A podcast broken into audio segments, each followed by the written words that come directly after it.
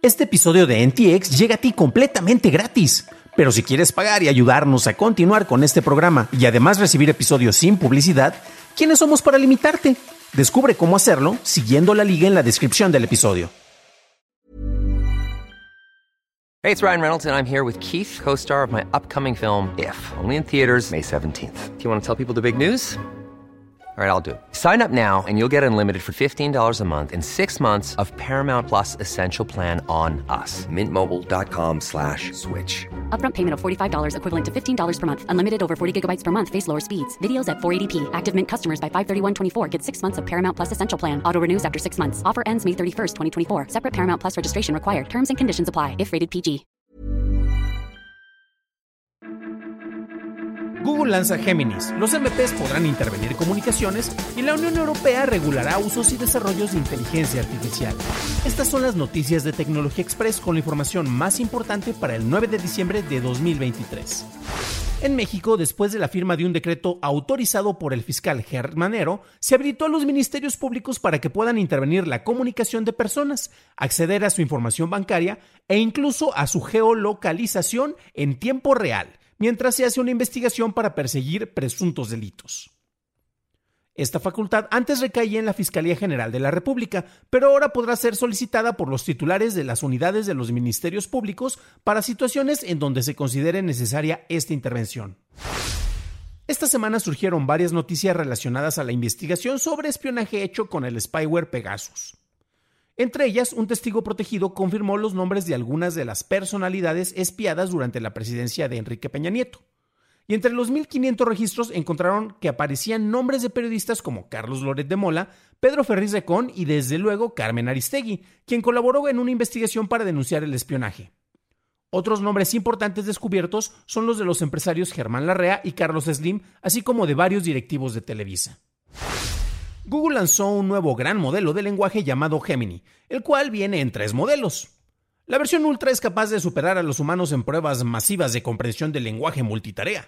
La versión Nano es más pequeña y se enfoca en el uso de equipos locales. Por su parte, Gemini Pro será el motor del chatbot BART y la experiencia generativa de búsqueda de Google, y de acuerdo con la gran G, esta versión supera al GPT 3.5, aunque no hizo comparaciones con la versión 4. Los usuarios podrán licenciar el uso de Gemini Pro y crear sus propias aplicaciones, y los afortunados poseedores de un Pixel 8 Pro podrán obtener funciones de tecnología de la versión Nano. Twitch dejará de operar en Corea del Sur a partir del 27 de febrero de 2024 debido a los costos de operación. Twitch ha tratado de reducir los costos a través de redes peer-to-peer -peer e incluso reduciendo la calidad de transmisión a 720p, pero las tarifas de red para interoperar con los proveedores son hasta 10 veces más caras que en la mayoría de los países. Twitch apoyará a los streamers del país a migrar a otras plataformas. Pasamos a la noticia más importante del día y es que la Unión Europea aprobó una política para la regulación de uso y desarrollo de inteligencias artificiales.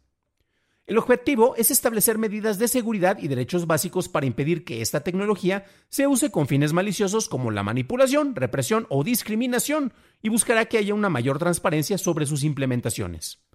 Entre estas medidas se espera que las imágenes creadas como los deepfakes hagan claro que fueron creadas artificialmente.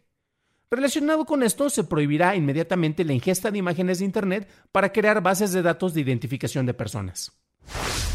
Esas fueron las noticias y ahora pasamos al análisis. Pero antes de hacerlo, ya sabes qué hacer. Por favor, déjame una calificación de 5 estrellitas en Spotify o en Apple Podcast o un like en YouTube que no te cuesta nada. Por cierto, gracias especiales a quienes nos apoyan económicamente al suscribirse vía Acast, como lo hacen eh, Arturo y el buen Matthew J. Stevens. Gracias por ayudar a la sobrevivencia de este humilde programa. Viendo la evolución que ha tenido la aceptación y aplicación de distintas herramientas basadas en aprendizaje automático, así como de otros instrumentos que usualmente se agrupan dentro de eso que es un término de mercadotecnia conocido como las inteligencias artificiales, pues uno puede llegar a entender la reticencia por parte de Google eh, para tratar de lanzar sus distintos productos, ¿no? Y todas las tecnologías que ellos han estado desarrollando durante muchísimo tiempo. Hasta que OpenAI después entró al juego y decidió lanzar sus productos, los cuales eran bastante similares en aplicaciones, y ganaron más aceptación y pues con esto, al menos a nivel público, pues Google había quedado muy atrás y tienen que ponerse como que al tiro con esto, ¿no? Pero bueno, entre las precauciones que Google debió de haber tenido en cuenta y son razones por las cuales tal vez no lanzó todo a usuarios en general, Pues bueno, es que además de abrir esta caja tonta digital de Pandora, pues eh, tenemos el manejo de las distintas regulaciones y sabemos que Google actualmente está en un montón de juicios y no quiere meterse en más problemas, ¿no? Este viernes, concretamente la Unión Europea fue el primer grupo que decidió emprender el camino para regular estas nuevas tecnologías. La aceptación no fue unánime y en cierto sentido fue similar a cuando eh, supuestamente distintas personalidades de la tecnología lanzaron una carta en la cual tenemos que pausar la tecnología, decían ellos, y tenemos que ver cómo podemos entender las aplicaciones. Por favor, pausemos o detengamos esto. Y de repente había algunos grupos que decían, pero es que si nos detenemos nosotros, los chinos, los malévolos chinos, los rusos, los maléficos rusos, se van a adelantar a todos nosotros. Y pues bueno, de manera muy similar, a algunos países, concretamente Alemania, Italia y Francia, se opusieron al eh, manejo de las regulaciones, dando este mismo tipo de argumentos, diciendo, pues es que Estados Unidos nos va a ganar, ellos de por sí ya tienen como que allá la casa y luego los japoneses y no, nosotros tenemos que continuar con el desarrollo, ¿no? Pero bueno. La regulación se aprobó y el propósito es establecer medidas de regulación a nivel internacional. Y esto es sobre todo para tener consecuencias del uso y el mal uso que una herramienta puede tener por parte del público en general. Claro, tenemos herramientas muy visibles, ChatGPT, por ejemplo, en su versión 4. ya no sé en cuál vayan ahorita, eh, con las cuales tú puedes encontrar información, haces preguntas y ojo, porque creo que lo mencionamos aquí, si no tal vez lo hice en, alguna de las redes sociales, eh, que manejo, en el cual decía, se notaba como las últimas versiones de ChatGPT ya eran flojas, habían copiado tanto parte del aspecto humano eh, a través de la ingesta de información y el entrenamiento de esos modelos, en el cual tú podías preguntarle que te desarrollara tal vez alguna fórmula y te daba como que los primeros pasos y después te daba una liga para que tú lo hicieras por tu cuenta. O sea, fascinante, ¿no? Ojo, porque también OpenAI ya dijo que van a empezar a revisar esos detalles para que ya no pase. Eso fue por algunos parámetros que no lograron controlar. Pero bueno, ven cómo nos empiezan a replicar. Tal vez nos van a sustituir incluso hasta en las huelgas. Pero bueno, regresemos. Estas son algunas de las herramientas más visibles. Eh, por ejemplo, puedes generar fórmulas. Eso es muy útil. Por ejemplo, ChatGPT para generar fórmulas este, para macros eh, en Excel, por ejemplo. Eh, crear imágenes, pues yo a cada rato lo uso incluso para este mismo programa. también tienes otras cuestiones que son no necesariamente positivas, como puedes crear textos que puedas vender con buen SEO precisamente para diseminar desinformación. Y también puedes eh, plagiar obras originales, es algo que se debería estar regulando por allá. Puedes violar derechos creativos, el copyright, por ejemplo. Y puedes jugar de maneras poco adecuadas con las imágenes de figuras públicas y no tan públicas, ¿no? Por ejemplo, hace poco surgió una herramienta en la cual tú le eh, ingestas una imagen y puedes hacer que se anime un poco. Y desde luego ya hubo varios sectores que tal vez no fueron tan públicos, pero lo primero que utilizaron fue eso, fue para crear contenido para adultos. Y no me refiero a contenido para adultos en el sentido de que sea para personas más maduras, sino pues contenido contenido, sexualmente explícito, ¿no? Claro, Nadie lo pudo haber esperado, desde luego el Internet no es para ese tipo de, de, implementaciones, entonces pues bueno, son las cosas que se deben de estar regulando, desde luego también para evitar el manejo de, deepfakes o que por lo menos se establezca de una manera clara que esta imagen fue creada por computadora, eh, eh, algo que por ejemplo Adobe eh, lo hace mucho, te pone marcas de agua y si generas una imagen utilizando alguna de esas herramientas como Firefly, viene ahí especificado y entonces pues bueno, aunque también hay maneras de saltárselo, lo sé de primera mano. Y por ejemplo, algo relacionado con las regulaciones de lo cual no se habla tanto es precisamente el impacto ambiental que se tiene el uso de todas estas herramientas, ¿no? Hemos tenido algunos casos eh, recientes, por ejemplo, ¿se acuerdan cuando las criptodivisas eran la moda y todo el mundo había comprado sus tarjetas gráficas de video para tratar de generar dinero del Ether? Bueno, a través del consumo de energía, resolución de algoritmos que sigo sin entender eh, para qué servían esos malditos algoritmos. O sea, tanta energía se utilizó en, equipo de cómputo para generar Bitcoin y otras criptodivisas. Pues con eso hubieran podido curar el cáncer, no sé, el Sagitario, el Acuario. Ay, no, esos son signos del zodiaco. Pero bueno. Eh, y ahí fue la moda, todo el mundo se estuvo eh, tratando de utilizar estas herramientas y después se empezaron a ver el consumo de energía y decían, ay, es que en minado de criptodivisas consumimos tanta energía como Argentina.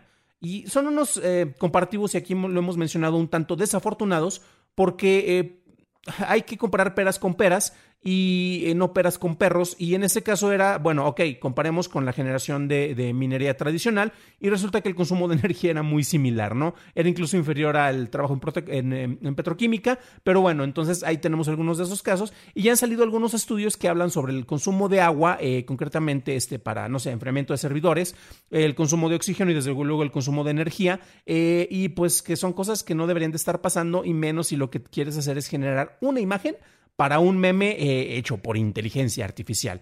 Entonces son cosas sobre las cuales debería de haber también regulación. Yo ahí pongo el dedo tal vez como ecoterrorista, digo, perdón, ecoconcientizador de confianza por ahí, porque creo que podría ser algo positivo que también se hiciera.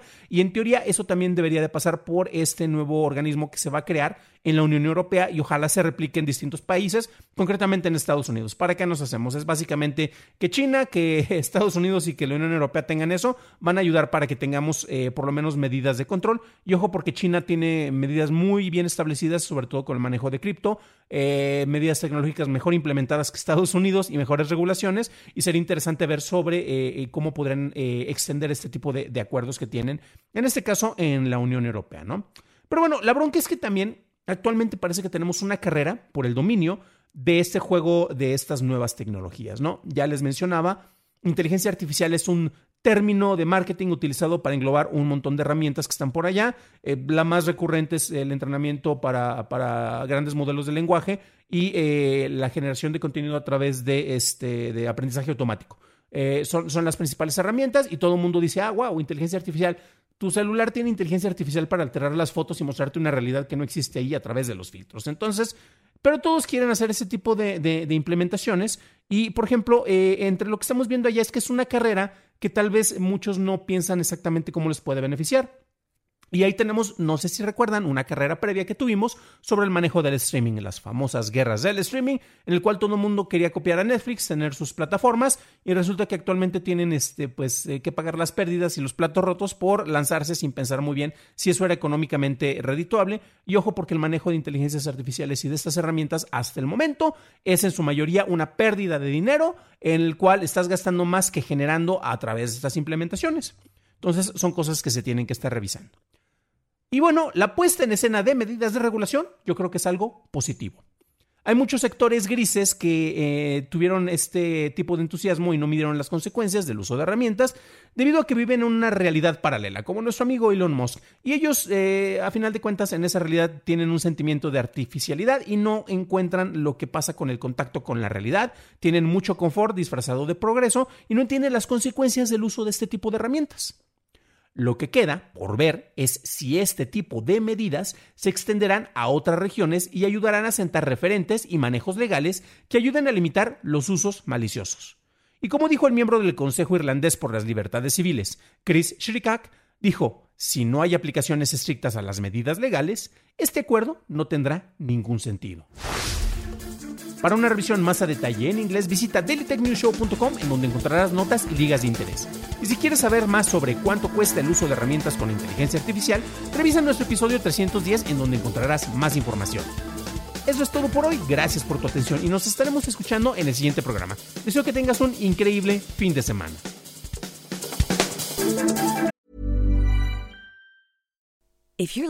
Plump lips Juvederm lip fillers. With Juvederm Volbella XC and Juvederm Ultra XC, your lip look, whether it's subtle or bold, can last up to one full year with optimal treatment and no additional maintenance. Find a licensed specialist and see if it's right for you at Juvederm.com today. That's J U V E D E R M.com. Add fullness to lips in adults over 21 with Juvederm Volbella XC or Juvederm Ultra XC. Do not use if you have severe allergies or a history of severe allergic reactions, or if you're allergic to lidocaine or the proteins used in Juvederm. Tell your doctor if you have a history of scarring or taking medicines that decrease the body's immune response or that can prolong bleeding. Common side effects include injection site redness, swelling, pain, tenderness, firmness, lumps, bumps, bruising, discoloration, or itching. As with all fillers, there's a rare risk of unintentional injection into a blood vessel, which can cause vision abnormalities, blindness, stroke, temporary scabs, or scarring. For full important safety information, visit juvederm.com.